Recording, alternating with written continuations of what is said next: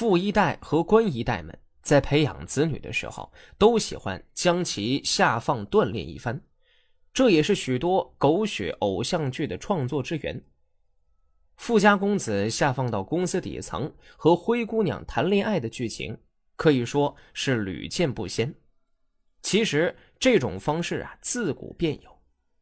鲁襄公三十一年，郑国上卿子皮打算委任自己喜爱的家臣尹和做自己封邑的长官，让他边干边学，成为有用的人才。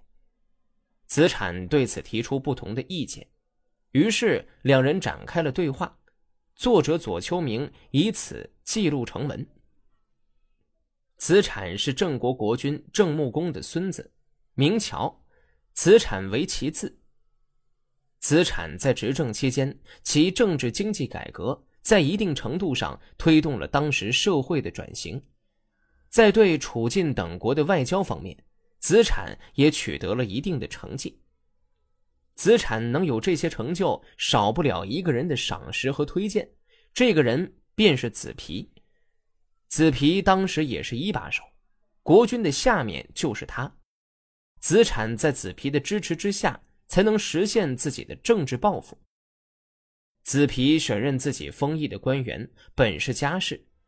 他之所以要事先征求子产的意见，是因为对子产特别的信任。子产也不因为这是子皮的家事而回避，仍然推心置腹，坦诚地说出自己的意见。子皮想让年轻的尹和当县官。是因为这个人老实听话，不会背叛自己，特让尹和在当官中学习治理。子产一听，当即表态不可，语气斩钉截铁，不留回旋的余地。接着一连用了四个比喻，说明不可以以正学，而应当学而后入正的主张。子皮想要让尹和治理他的封邑，子产说：“他还年轻。”不知道行不行？子皮说：“他老实谨慎，我喜欢他，他不会背叛我的。让他到了那里再学习，他也会更加懂得为政了。”不行，一个人喜欢一个人，总是谋求对他有好处。现在你喜欢一个人，却把正事交给他，如同不会用刀子而让他去切割，那样。他受到的损伤就会很多。你喜欢一个人，不过是使他受到损伤，还有谁敢讨您的喜欢？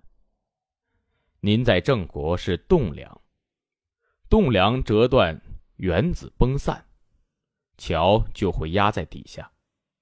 岂敢不把话全部说出来？您有了漂亮的锦缎，是不会让人用来学习才智的。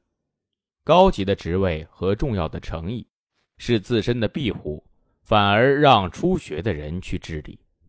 他们比起漂亮的锦缎来，不是更贵重吗？乔听说学习以后才去办理正事，没有听说把办理正事作为学习的。如果真这样做，必定有所损害，譬如打猎。熟悉了射箭驾车，就能够获得猎物。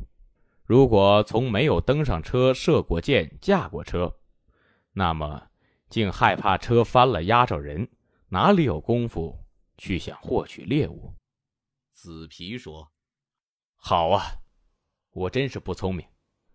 我听说君子致力于了解大的、远的，小人致力于了解小的、近的。我是小人呐。”衣服穿在我身上，我了解而且爱惜它。高级的职位和重要的诚意是用来庇护自身的，我反而疏远而且轻视它。要是没有您的这番话，我是不会明白的。从前我说您治理郑国，我治理我的家族以庇护自己，那就可以了。现在才知道这样还不够。从现在起。我请求，即使是我家族里的事务，也听凭您办理。子产说：“人心的不一样，就好像他们的面孔。我哪里敢说您的面孔像我的面孔呢？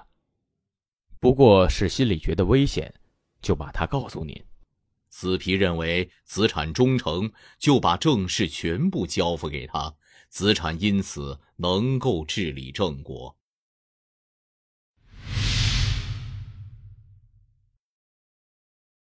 郑国可以说是春秋时期一个颇为传奇的小国，他在晋国和楚国之间夹缝求生，靠着能说会道的政治家们苟延残喘。郑国有过辉煌的时刻，但作为小国，最后也难免走向灭亡。郑为晋楚两国威逼，几乎年年不得安宁。郑国的霸业。可以说是还没有开始，便呈现了衰败之势。开国的三代君主郑桓公、郑武公、郑庄公，基本上为后来的郑国奠定根基。所有郑国能够掌握的资源，大多在这个时期成型，没有再发生过剧烈的变化，只是随着春秋乱战，力量逐渐削弱而已。郑国自襄公开始。七穆轮流执政，掌控国家的大权，而郑国国君则势力大衰。在七穆执政时期，只有子产当国时采取灵活的外交策略，郑国得以取得喘息之机，国力稍稍有所恢复。但子产之后，郑国仍复如旧，国家已势不可为。郑国和楚国之间可以说是恩怨诸多。郑国在两个强国之间如墙头草一般摇摆不定。郑襄公元年，因为郑国接受了宋国的贿赂，放走了华元，楚国不乐意了，就攻打郑国，郑国就又背叛楚国，与晋国亲近。第五年，楚国又来攻打郑国，晋国就来帮助郑国。第七年，晋郑两国在鄢陵结盟。第八年，楚庄王对晋郑结盟很不满意。就再一次攻打郑国，把郑国都城包围了三个月。郑国献出国都，投降了楚国。就是在这诸多的纠葛之后，楚国提出联姻，郑国子产又不是个傻子，一眼便看穿了楚国假联姻的阴谋。楚国的公子围到郑国聘问，同时迎娶公孙段家的女子，武举任副使。他们准备入城而住宾馆，郑国人讨厌公子围，派行人子羽同他交谈，公子围就住在了城外。聘问礼完成后，公子围准备带领士兵迎亲，子产为此担心，派子羽去拒绝他，说：“由于敝邑窄小，无法容纳全部随从，请求在郊外开辟增场，以听取命令。”公子为命令太宰伯周离回答说：“承蒙君主恩赐我们大夫为，对为说，将要把封氏的女儿嫁给你，让你成家。”大夫为敬备筵席，祭告楚庄王、共王的神庙，然后前来。如果在野外恩赐于我，这是把君主的恩赐丢弃在杂草丛中，也是让我们大夫不能处在卿的行列里了。不仅如此，又让大夫为蒙骗他的先君，这样就不能再做我们国君的大臣，恐怕也没有脸面回去了，请大夫斟酌一下。子羽说：“小国没有罪过，一味倚仗大国，倒确实是罪过。准备倚仗大国安定自己，可是大国也许包藏祸心，在打小国的主意吧。”我们怕的是小国失去依靠，而使诸侯得以警戒，使他们没有一个不怨恨、抵触、抗拒大国的命令，使大国的命令拥塞不能执行。如果不是这样，必就等于宾馆一样，岂敢爱惜封氏的祖庙？吴举知道郑国有了防备，请求倒锤公代进入，郑国同意了。